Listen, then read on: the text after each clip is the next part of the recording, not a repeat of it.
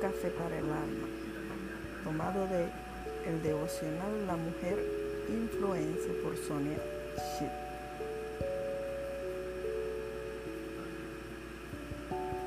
A diferencia de Occidente, en la cultura oriental, el nombre es reemplazado por un título. La Biblia presenta a una mujer sin nombre. Dice simplemente que es la esposa o la hija de.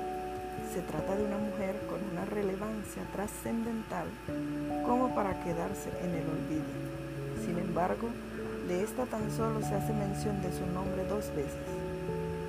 Se trata de Jocabek, nada menos que la madre de Moisés. Quizás te sientas una nadie en esta sociedad, pero eres importante para Dios.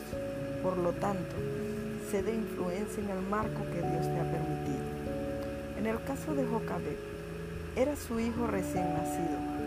Por pedido de la hija del faraón, lo amamantó durante un tiempo. Esto tiene un sentido espiritual enorme. ¿Cómo pudo saber tiempo después Moisés que era hebreo? Esto se debe a la enseñanza espiritual por parte de su madre. Llegará un tiempo en que nuestros hijos ya no estarán con nosotros. Esto significa que tu marco de influencia como madre Involucra a tus hijos. Mientras los tengas a tu lado, aprovecha cada momento para proclamarles la palabra de Dios, pues al fin de cuentas son hijos de Dios. Y cuando salgan de la esfera de tu protección, no estarán solos, sino bajo el cuidado del Todopoderoso.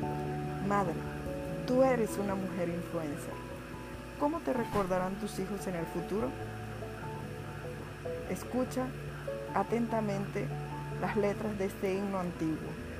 Cuando lloro, sufre mi corazón y ora a nuestro Salvador. Cuando río, ríe ella también y adora a nuestro Rey.